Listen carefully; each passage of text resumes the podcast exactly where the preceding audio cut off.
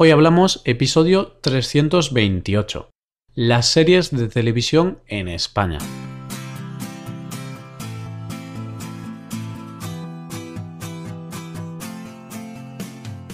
Bienvenido a Hoy Hablamos, el podcast para aprender español cada día. Ya lo sabes, publicamos nuestro podcast de lunes a viernes. Puedes escucharlo en iTunes, en Android o en nuestra página web. Recuerda que los suscriptores premium pueden acceder a la transcripción completa del audio y a una hoja con ejercicios para trabajar vocabulario y para ver explicaciones de expresiones. Hazte suscriptor premium en hoyhablamos.com. Ya estamos a 7 de mayo, por lo que esto significa que comenzamos un nuevo tema del mes. El tema de este mes también ha sido elegido por los suscriptores premium. Si es que vosotros sois los que mandáis, este es vuestro podcast. Uno de los temas más votados ha sido este, las series de televisión. Así que durante este mes hablaremos de las series en España, de las series más populares y de algunas series que hicieron historia en España. Hoy hablamos de las series de televisión en España.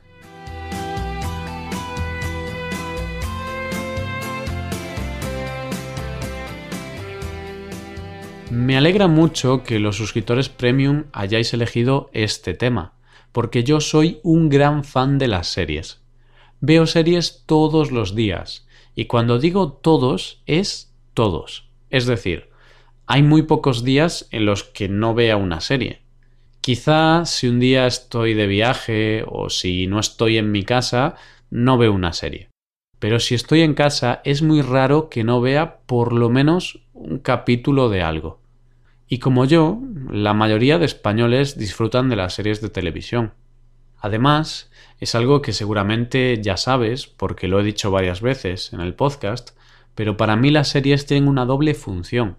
La primera función es, por supuesto, pasar un buen rato y disfrutar. Son un tiempo de ocio para mí, me sirven para relajarme y divertirme. Sin embargo, aunque es un tiempo de ocio, también tienen otra función que es mejorar la lengua extranjera que estoy aprendiendo. En mi caso, estoy aprendiendo inglés. Así que todas las series que veo son en inglés y las veo la mayor parte de las veces con subtítulos en inglés. Por eso, tú puedes hacer lo mismo con las series en español. Existen muchas series en español, tanto en español de España como en español de otros países hispanohablantes. En los próximos episodios de lunes te hablaré de algunas series españolas que son muy recomendables. Algunas son series históricas en España y otras son series muy famosas actualmente. No obstante, en este episodio quiero hablarte sobre el panorama de las series en general en España. Primero, debes saber que en España tenemos bastantes cadenas de televisión, pero esto no siempre ha sido así. Antes de la llegada del TDT, que es la televisión digital terrestre, en nuestro país solo teníamos unos cuantos canales. En concreto, hace unos 15 años, los canales principales de televisión eran cuatro, la 1, la 2, Antena 3 y Telecinco. Además, existían varias cadenas regionales como la televisión gallega o la televisión catalana. No obstante, después de la introducción del TDT, comenzaron a aparecer muchos más canales. Actualmente, los canales principales siguen siendo los que te acabo de mencionar y otros dos más, 4 y la sexta. Así pues, estos seis canales de televisión acumulan aproximadamente un 51% de la audiencia. Los canales autonómicos o regionales acumulan casi un 8% del público. Por otro lado, es importante ver el dato de los canales temáticos del TDT, que son canales que tratan temas específicos como cocina, dibujos, deporte, viajes, etc. Estos canales acumulan un 30% de la audiencia, pero claro, existen un total de 20 canales temáticos, por lo que la audiencia se reparte en los distintos canales. Pero bueno, el resumen es que los más importantes son estos 6 que he mencionado, y los más vistos son, por orden, Telecinco, Antena 3, la 1, la sexta y 4. De estos seis, hay un canal que merece la pena mencionar aparte. Ese canal es La 1. ¿Por qué quiero hablarte de él? Porque es uno de los pocos canales públicos que existen en España.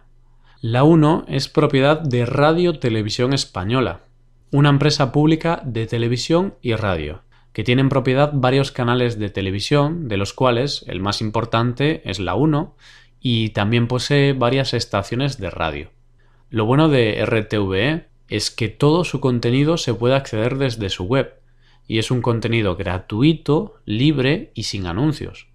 Por eso te recomiendo encarecidamente que vayas a la web de RTVE y veas todo el contenido que tienen. Además, RTVE produce bastantes series en español y casi todas sus series tienen disponibles subtítulos en español. En futuros episodios hablaremos de algunas de sus series. Ahora bien, todo esto que he estado comentando es referido a las series de televisión que vemos en la propia televisión, ¿verdad? Pero hay algo importante a tener en cuenta. Eso es que ahora, con Internet, quizá ya no debemos hablar de series de televisión y debemos hablar de series, simplemente. ¿Por qué? Pues porque mucha gente consume las series por Internet y no necesariamente en la televisión, sino que utilizan el ordenador, una tablet o un móvil. Y ahora, claro, en lugar de cadenas de televisión, ¿qué cosas utilizamos? Pues plataformas de difusión de películas y series por Internet. Ya sabes, los famosos Netflix, HBO, Amazon Video y demás. Pero hay algo curioso que debes saber. Estas plataformas son algo un poco novedoso en España. Por ejemplo, la primera web de este tipo en llegar a España fue Netflix en el año 2015 y HBO y las demás llegaron unos meses más tarde. Sin embargo, cabe destacar que antes de la llegada de estas empresas, en España existían webs para ver series y películas online desde hacía muchos años. Lo característico de estas webs es que eran gratuitas, pero evidentemente eran ilegales, puesto que publicaban los contenidos sin tener la licencia.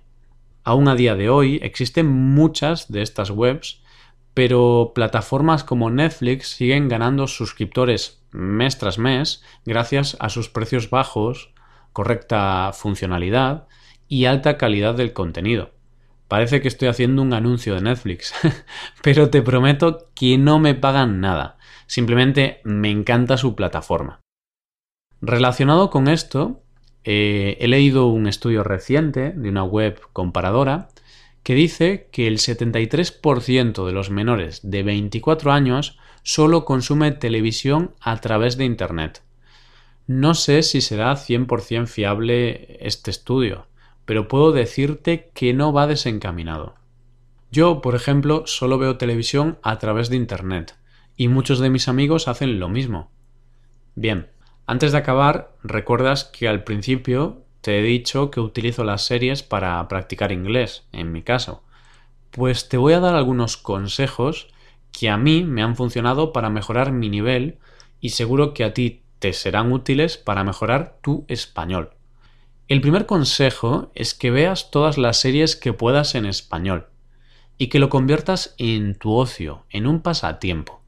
No debes pensar que va a ser aburrido o que va a ser difícil. Tiene que ser un momento de diversión, de entretenimiento. Bien, el segundo consejo es que las veas en español con subtítulos en español. Sea cual sea tu nivel, a no ser que tengas un nivel muy avanzado, claro. en ese caso puedes deshacerte de los subtítulos. Y el tercer consejo que te voy a dar es mi plan para practicar el idioma. Lo que yo hago es que hasta ahora he visto series en inglés y siempre con subtítulos en inglés. Comencé a hacerlo en el 2015. Al principio quizás solo entendía el 20 o 30% del contenido. Poco a poco, día a día, mes a mes, mi nivel ha ido avanzando hasta llegar al nivel actual. Ahora entiendo quizá un 80 o 90% de la serie. Depende también del tipo de serie, ¿no? Porque hay algunas históricas, medievales o quizá de hospitales y médicos que tienen un vocabulario un poco más específico y difícil. Pero eso, de media puedo entender el 80% del vocabulario. Entonces, lo que hago ahora para mejorar aún más es ver series que ya he visto anteriormente, es decir, series que ya las he acabado. Pues las veo de nuevo y sin subtítulos, solo en inglés. Así, cuando veo esas series me concentro solo en la pronunciación y en el lenguaje oral, lo cual me permite mejorar mi compresión auditiva. Y estos son mis consejos para aprender español viendo series. Ahora te lanzo la siguiente pregunta. ¿Ves alguna serie en español? Si es así, vete a nuestra página web y déjanos un comentario contándonos la serie que ves. Y esto es todo. Te invitamos a que visites nuestra página web, te hagas suscriptor premium y disfrutes de todas sus ventajas. Y de paso colaboras con nuestro trabajo y haces posible la creación de este podcast porque sin los suscriptores premium este podcast no existiría, no es una broma. También te animamos a que reserves alguna clase por Skype con nosotros. Muchos oyentes ya lo han hecho y es una buena forma de llevar tu español al siguiente nivel. Todo esto lo tienes en nuestra web hoyhablamos.com. Esto es todo. Volvemos mañana con un nuevo episodio de Cultura Española. Pasa un buen día. Hasta mañana.